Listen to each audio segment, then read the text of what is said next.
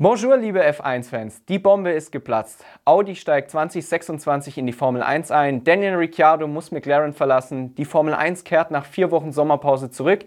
Max Verstappen fliegt Richtung zweiten WM-Titel und erstmals greift eine neue technische Direktive der FIA. Alle Infos bekommt ihr heute dazu in einer neuen Folge Hauptsache Königsklasse.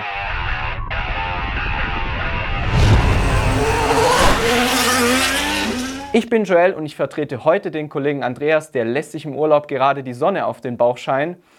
Deshalb bringe ich euch auf den neuesten Stand der Formel 1 vor dem Grand Prix in Belgien. Nach langem Warten gab es in Spa endlich die offizielle Bestätigung. Zusammen mit Vorstandschef Markus Düßmann, Entwicklungsvorstand Oliver Hoffmann, dem Formel 1-Boss Stefano Domenicali und FIA-Präsident Mohammed bin Sulayem verkündete man am Freitagmorgen in Spa den Einstieg zur Saison 2026.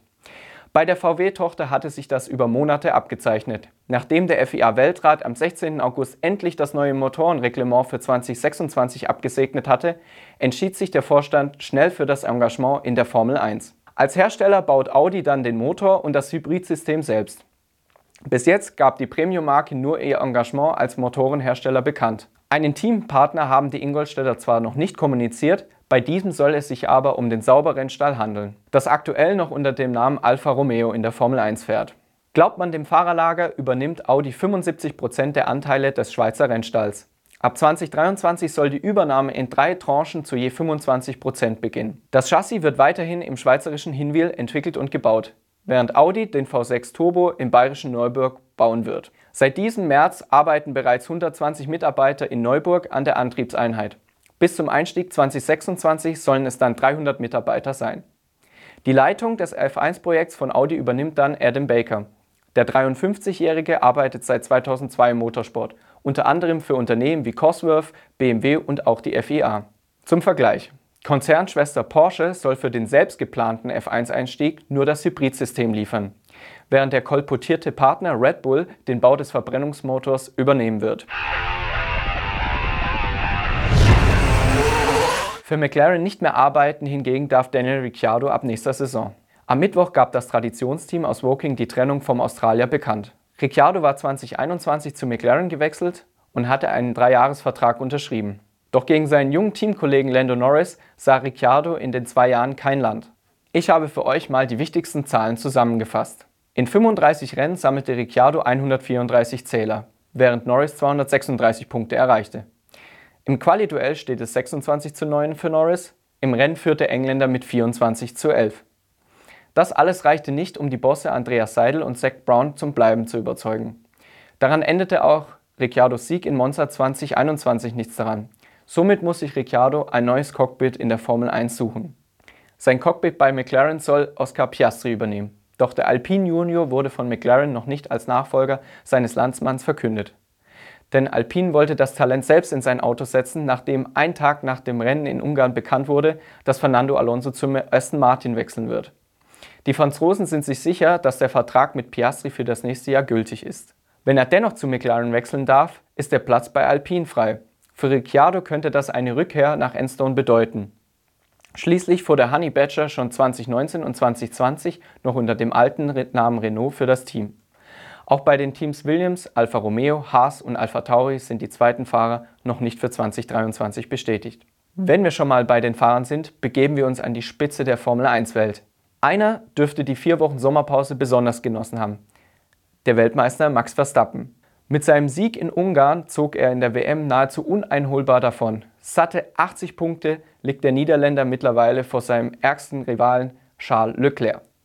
Der Ferrari-Mann verlor in den letzten Rennen viele wichtige Punkte auf seinen, auf seinen ärgsten Widersacher. Trotz des schnellen Autos leistete sich das Team zu viele Fehler. Dazu kam noch Leclercs Abflug in Führung liegend in Le Castellet. Viel einfacher dürfte es für den schnellen Monegassen auch in Spa nicht werden. Schließlich ist die Strecke in den Ardennen eine der schnellsten im ganzen Grand Prix-Zirkus. Das schmeckt dem auf Topspeed getrimmten Red Bull etwas besser als dem Ferrari.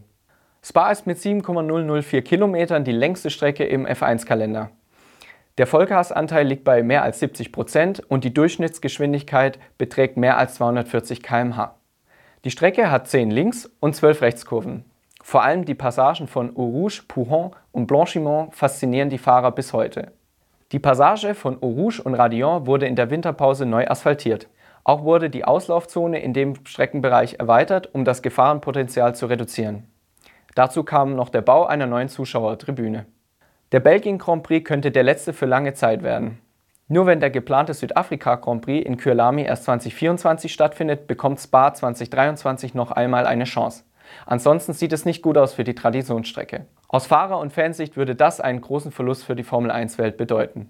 Das Wetter spielte in der Vergangenheit häufig eine entscheidende Rolle in Spa. Im vergangenen Jahr wurde der Grand Prix nach nur zwei Runden hinter dem Safety Car wegen starken Regens abgebrochen. Den Sieg bekam dann Polmann Max Verstappen zugesprochen. Zweiter wurde George Russell, der, nachdem er seinen Williams im Qualifying sensationell auf Startplatz 2 gestellt hatte. Für dieses Wochenende könnte Regen erneut eine Rolle spielen. Es werden feuchte Bedingungen mit Temperaturen um die 20 Grad Celsius vorausgesagt. Nicht nur die Bedingungen stellen die Teams vor Herausforderungen ins Spa. Erstmals greift auf der Rennstrecke eine technische Direktive der FIA. Ab Spa schreibt der Weltverband steifere Unterböden und feste Limits für die Stärke des Bouncings vor. Die Frage wird sein, ob sich das Kräfteverhältnis dank der Direktive verändert. Gerade Mercedes hofft dadurch, näher an die beiden Top-Teams Ferrari und Red Bull heranzukommen. In Ungarn standen erneut beide Fahrer auf dem Podium.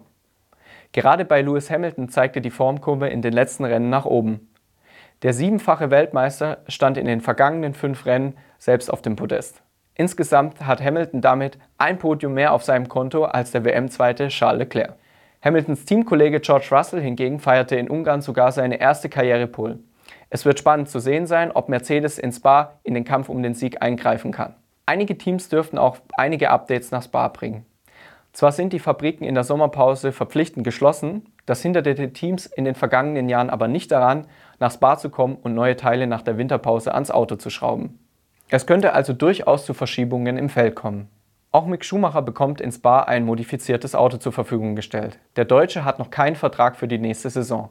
Mit dem rund erneuerten Haas fuhr Teamkollege Kevin Magnussen bereits beim Großen Preis von Ungarn. Eine starke Performance des Deutschen wäre am selben Ort, an dem Papa Michael vor 30 Jahren seinen ersten Sieg feierte, deshalb besonders wichtig. Und das war's von meiner Seite aus mit allen wichtigen Infos zum Rennen ins Bar. Ich freue mich, wenn ihr in die Kommentare schreibt, was ihr vom Audi-Einstieg haltet, wie seht ihr den Rauswurf von Daniel Ricciardo bei McLaren und was erhofft ihr euch von dem Wochenende ins Bar? Wen seht ihr vorne?